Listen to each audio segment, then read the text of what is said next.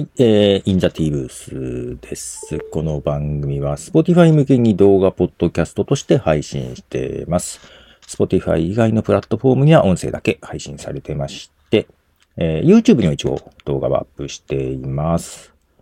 はい、えー、なんか花粉症です。ね花粉天気がいいのはいいんですけど、花粉が結構ね、今年は来てますね。はい。なので、マスク取っていいって言われても今は取りたくないかなっていう感じです。はい。で、今ですね、今日これから映画を見に行こうかどうか迷っているところです。はい。えーブルージャイアントを、なんかね、評判がいいんで、で、漫画があるのは知ってたんですけど、で、ジャズの漫画だっていうのも知ってたんですけど、気にはなりつつね、読んでなかったんですけど、なんか、すごく評判が良くて、で、ちょうど映画にね、合わせて、えー漫画のアプリでね、えー2巻とか3巻とかね、無料で読めるっていうのがね、やってたんで、読んでみたら面白くて、面白くて、とうとう昨日ですね、漫画喫茶に行きまして、10巻まで全部読んできまして、まあ、ただ第2部、第3部があるんですよね。そっちもね、少し読んだらまた面白くて、ちょっとね。で、それよりも映画ですよ。どうどうもね、やっぱり映画よりも漫画の方が好きなんで、そのアニメとかね、アニメシリーズよりも漫画の方が好きなんで、漫画世代なんでね。漫画の方がね、面白かった。ただ、漫画でも、その演奏シーンとかね、なんか変に音で表現せずにも、えって、ね、見せるっていう、その、演奏してるところの絵というよりはもその周りの、み聞いてる人、観客の表情とかでどれだけすごいかっていうのを表現してるっていう感じなんですけど、まあ、映画だと、ね、映像化されると、実際に曲がね、必要じゃないですか。曲、本当に音が鳴ると。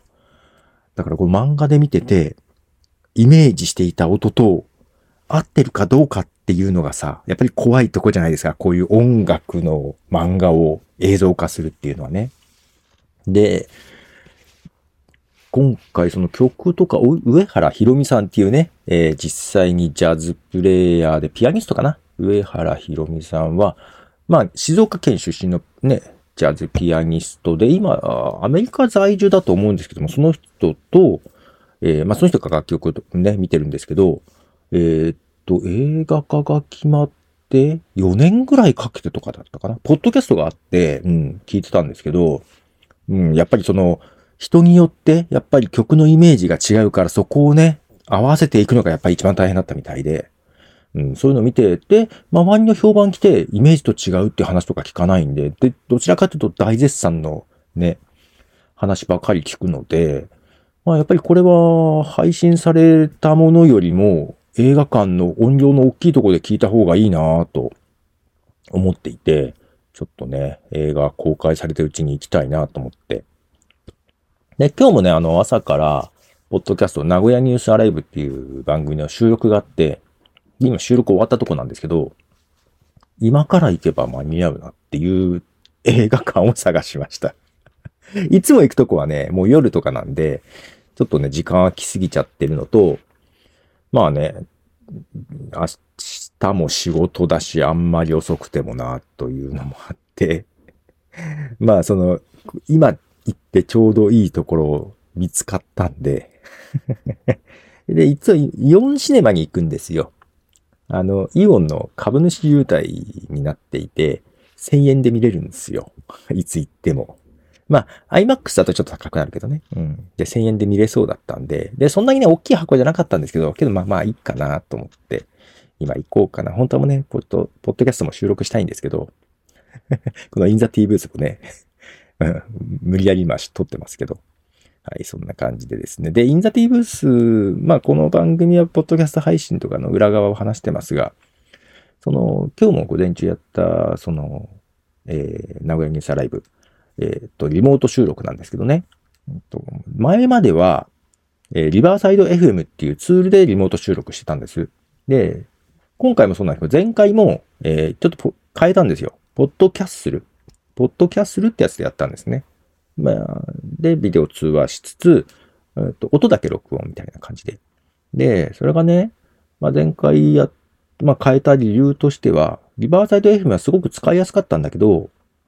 ちょっとね、2週ぐらい遅延がひどい時があって、なんかすごい遅れて、すごく話しにくかったんですよ。で、話しにくいのもあるけど、それを後から編集するのもさ、なんかちょっとずらしたりとか調整したりするのが結構時間かかって、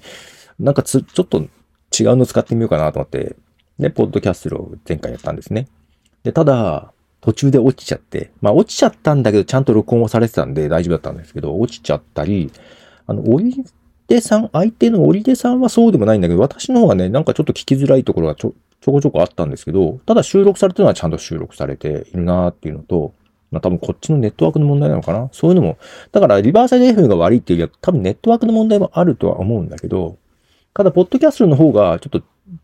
ズレというか遅延が少ない感じ。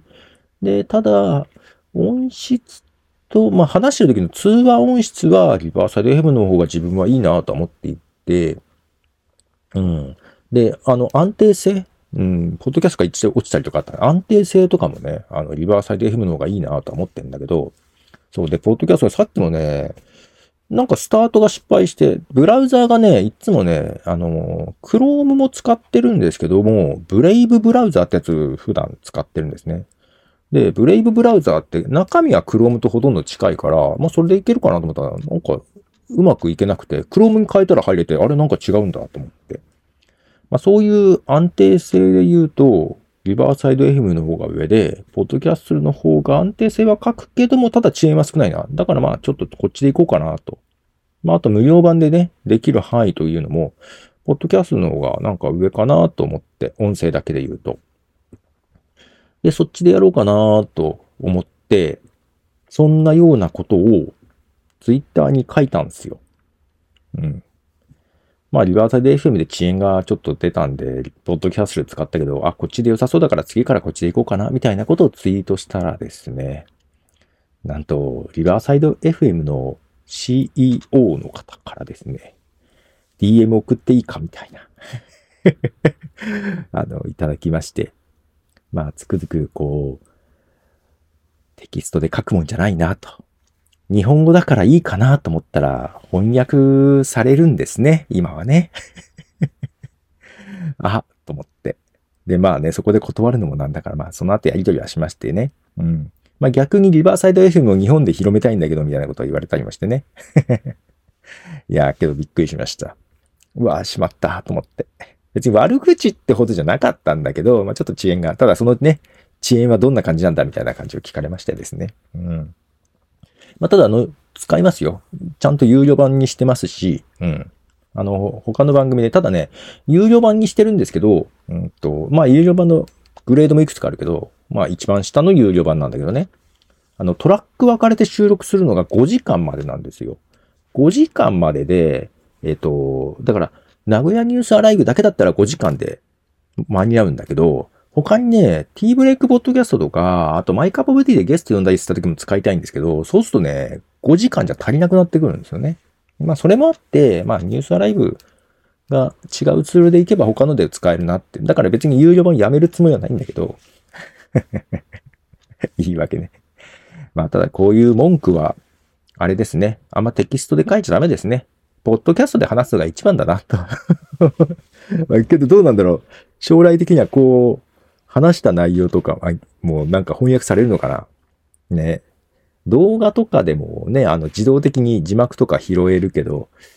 まあそれがまだ検索結果に出てくるってことはそこまでないか。うん。けどこれがね、日本語で話したのが、ね、翻訳されて補足されるようになったら怖いですね。はい。まあそんな感じでびっくりしましたが。まあたださっきもね、今回も、まあ、ポッドキャッスル収録しましたけど、まあなんとか撮れてそうだとは思います。前回ちょっと落ちたりしたので、ちょっと慎重に、こまめに保存しながらやりましたけど、はい。そんなこともありますが。で、えっ、ー、と、そう、えー、ニュースレターにも書きましたが、えー、お仕事用のポッドキャストというのがですね、ありまして、えっ、ー、と、いつだった ?2014